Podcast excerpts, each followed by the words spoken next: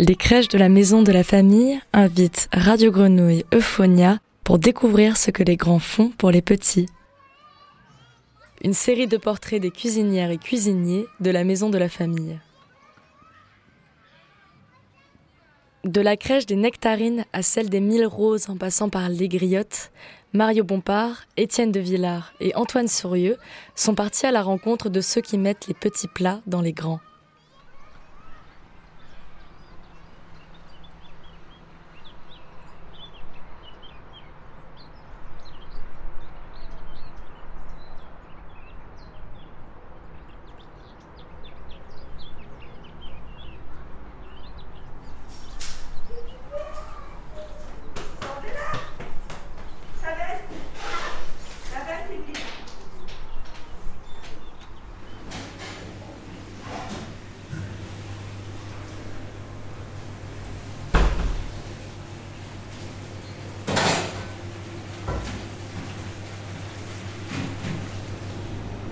Aujourd'hui, on a la protéine végétale. Et la protéine végétale, en fait, elle est, euh, elle est à base de céréales et de légumineuses. Donc là, ça a été cuisiné. Donc les céréales, c'est la semoule couscous. Et les légumineuses, c'est euh, du flageolet. en gros, c'est à peu près euh, un tiers de légumineuses pour deux tiers de céréales. Parce que dans, les céréales, il y a des, acides aminés essentiels qui ne sont pas dans les légumineuses et vice-versa. Donc on crée un équilibre avec ces deux éléments qui vont entre guillemets se rapprocher fortement de la protéine animale. Je m'appelle Rémi, euh, j'ai 51 ans. au jour d'aujourd'hui, compte tenu de la situation, il termine qu'il faut à peu près euh, manger un petit peu moins de viande, et eh bien on compense euh, par de la protéine végétale. Et ça fait 20 ans que je suis dans l'association Maison de la Famille et que je cuisine pour les, petits tout. Alors ça existe depuis la nuit des temps en fait. Dans les civilisations justement on ne pouvait pas trop manger de viande, il avait déjà compris. Hein. Prend l'exemple du couscous, par exemple, s'il n'y a pas de viande, il mange de la semoule avec euh, des pois chiches par exemple. Euh, en Amérique du Sud, c'est le cas avec euh, les haricots rouges et le maïs pareillement. Hein, et garniture d'accompagnement, c'est salsifie avec une sauce tomate et de la ricotta. Ça, c'est la ricotta. Exactement. Donc, on essaie de. de. de, de transmettre le plaisir de manger des légumes euh, avec une préparation cuisinée, bien évidemment. Il y a un élément qui est essentiel, c'est qu'il y a une transmission. Transmission euh, au-delà de tout ce qui est culturel, euh, de, manger pour s'alimenter, il y a aussi une transmission qui est essentielle, c'est la transmission du plaisir. Et automatiquement, euh, si on a eu du plaisir à manger quand on était enfant, automatiquement on va garder un souvenir impérissable à mes yeux. Et ça c'est mon point de mon point de, essentiel, c'est-à-dire que je, vais cuisiner, euh, je dirais même pas comme si c'était moi qui allais le manger, je vais cuisiner pour faire en sorte de faire plaisir. C'est-à-dire que je vais y mettre mon cœur automatiquement. Donc euh, ça c'est euh, primordial. on a l'aspect alimentaire pur et dur, mais la notion de plaisir, on prend par exemple, on une petite thématique très rapidement sur le principe du sucre qui, on va dire, regarder nutritionniste, enfin bon, euh, ça, ça, dire quoi que ce soit sur eux, hein. on a eu une, formation là-dessus, expliquer qu'entre guillemets le sucre n'avait aucune valeur nutritive, ah, effectivement. Par contre, sur la notion de plaisir, euh, c'est vachement important. Donc il faut arriver à trouver la juste mesure pour savoir doser, pour en revenir à un gâteau que l'on fait aujourd'hui maison, à savoir doser euh, la quantité de sucre que l'on va mettre dans le gâteau savoir qu'avec tous ces éléments, le sucre comme le sel, comme la matière grasse, ça, reste quand même des, exhausteurs de goût, ça, ça, ça révèle un petit peu quand même certains plats. Je coupe la ciboulette. Alors c'est vrai que je voulais un petit peu préciser un petit peu quelque chose aussi là par rapport à ce métier que ben, j'aime. Hein. fait 33 ans que je suis cuisinier. Euh, quelque chose d'important, c'est que c'est un métier que l'on a mis un petit peu. Euh,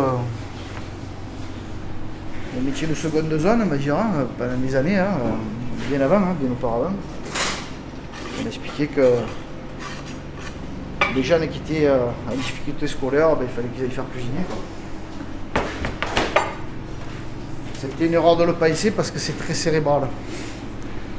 C'est-à-dire que tout ce que je mène à bien, c'est le cerveau qui dirige tout. Si je n'ai pas de cerveau, je ne peux rien faire. Et aussi à rajouter que dans la partie au niveau de la cuisine, on, fait nos menus. Et nos menus, entre guillemets, c'est euh, entre guillemets quasiment, je dirais, euh, un petit peu proportionné, c'est 80% de notre travail. C'est-à-dire qu'après, à l'issue de ça, si si j'ai pas de menu, c'est ma base en fait, c'est mon ossature. Si j'ai pas de menu, euh, je peux partir comme ça, mais c'est pas très évident. Là, au moins, je sais où je vais. Et avec le menu, à l'issue de ça, qu'est-ce que j'ai fait? Je vais pouvoir faire les commandes, je vais pouvoir faire l'équilibre alimentaire. Je vais pouvoir voir aussi, très très important ici techniquement, j'ai pas fait d'erreur. parce que si par exemple, je donne un exemple, je dois faire un gratin dauphinois euh, où il faut que j'épluche les pommes de terre, il faut que je les coupe, il faut que je les cuise, qui va me demander beaucoup de temps. Et qu'à côté, euh, j'ai fait encore un truc euh, qui va demander encore du temps. Techniquement, je ne me serais pas mis en je me serais pas mis bien pour moi, quoi. je risque de me mettre en défaut. il faut que j'arrive aussi à maîtriser ça. Il n'y a pas un élément qui rentre en ligne de compte. Donc c'est un élément, c'est un outil indispensable.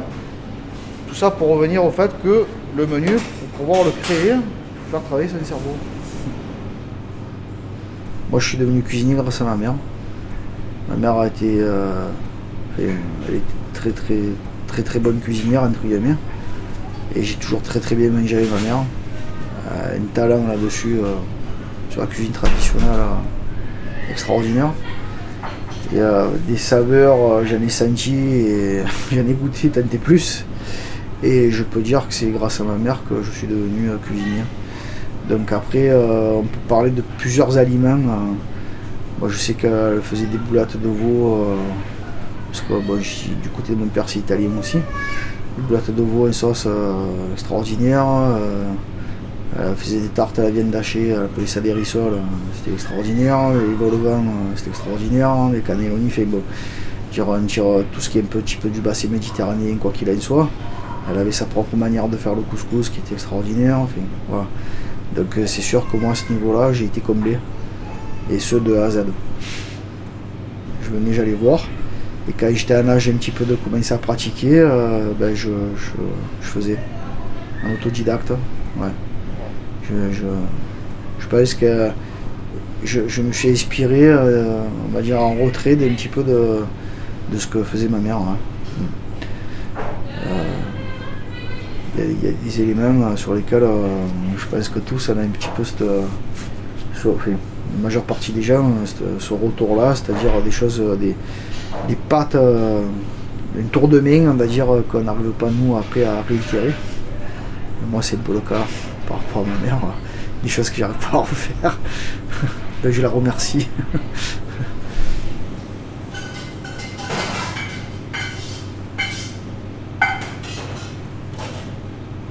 Ce que j'aime beaucoup en particulier, qui va, qui va rentrer dans la catégorie de la famille des aromates, c'est les herbes aromatiques. Moi j'aime beaucoup ça. Le, thym, je vais le chercher dans la colline. Le romarin, pareillement. Le pèbre d'ail qu'on appelle communément le serpolet aussi, que je trouve à la Sainte-Bonne. Donc euh, quand je peux, que c'est la saison, je vais en cueillir. Euh, j'ai mes petits coins. Et c'est vrai que ben, ça me permet de faire bénéficier euh, ben, de cette plus-value pour les enfants. on va mettre les carottes dans le mixeur pour les rendre un peu en semoule entre guillemets.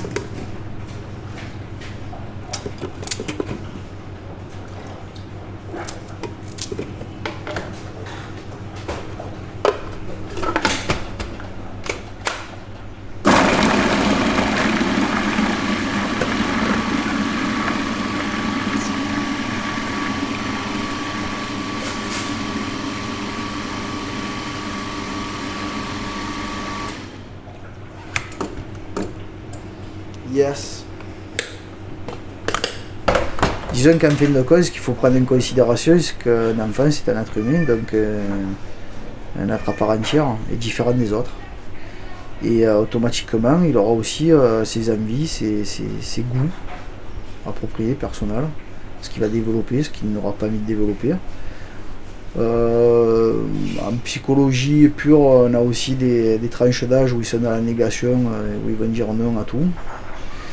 Euh, on va avoir comme l'exemple d'hier où il y a un maman qui est venu me voir pour me dire que hier ça s'est passé.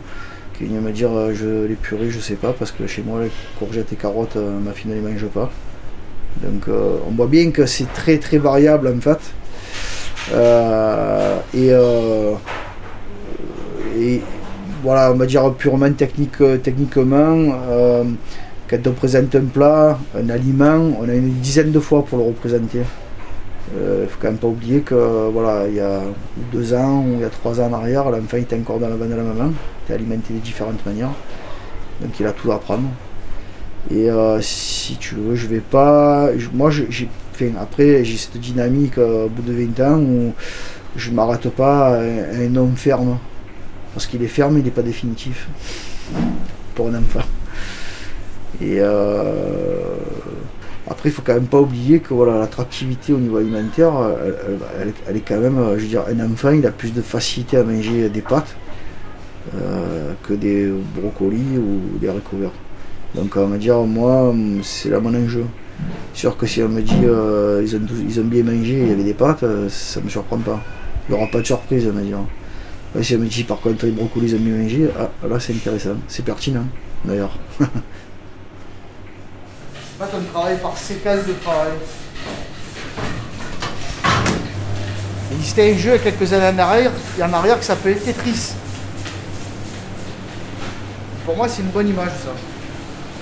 C'est-à-dire que l'aïe c'est bon pour le beurre ça ne rend peut-être pas compte, mais en fait, il y a deux éléments. Il y a ce qu'on appelle le temps réel et le temps fictif. Le temps réel, c'est par exemple, je suis en train de couper la ciboulette. Là, cette action, je suis obligé de la mener. Le temps fictif, c'est que je mets une casserole à bouillir. Une fois que je l'ai posée, je m'en occupe plus. Donc là, cette action, pas besoin de moi. Et bonjour. Pour moi, l'art d'un cuisinier, c'est de pouvoir maîtriser tout ça l'anticipation, l'organisation, la méthode de travail.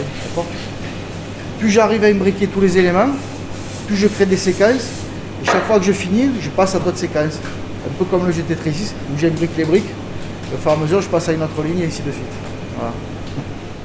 Je sais qu'au début, quand j'ai commencé, j'ai toujours cette image euh, euh, de, prendre le relais. Euh, et les menus étaient très basiques en fait. Hein. On était sur des trucs on relevait pas trop trop d'ingrédients entre guillemets. Et, du coup, euh, voilà, j'ai fait travailler mon cerveau. Et du coup, euh, j'ai synthétisé un petit peu ce que j'avais appris euh, en amont dans toutes les expériences professionnelles et faire en sorte d'adapter un petit peu ça aux enfants. Et puis en fin de compte, on a vu quand même une évolution tangible à ce niveau-là sur l'alimentation. c'est toujours en mouvement, ça évolue mais euh, ça reste important, essentiel. Je pense que ce serait compliqué pour moi de faire des, des plats très basiques. J'ai toujours besoin de, performer un petit peu ça, d'aller de l'avant par rapport à ça et, voilà, essayer de voir un petit peu euh, ce qu'on arrive un peu à faire passer euh, au niveau des enfants et pas que l'aspect, on va dire, nutritionnel. Bon, moi j'aime bien le funk, euh, donc du coup c'est Earth Fire et Do You Remember. Ce côté vivant, euh, avec beaucoup d'intensité, avec beaucoup d'instruments, avec des chœurs et ainsi de suite. j'ai toujours aimé ces morceaux-là. Ça entraîne à la danse, ça entraîne à la joie, ça fait du bien.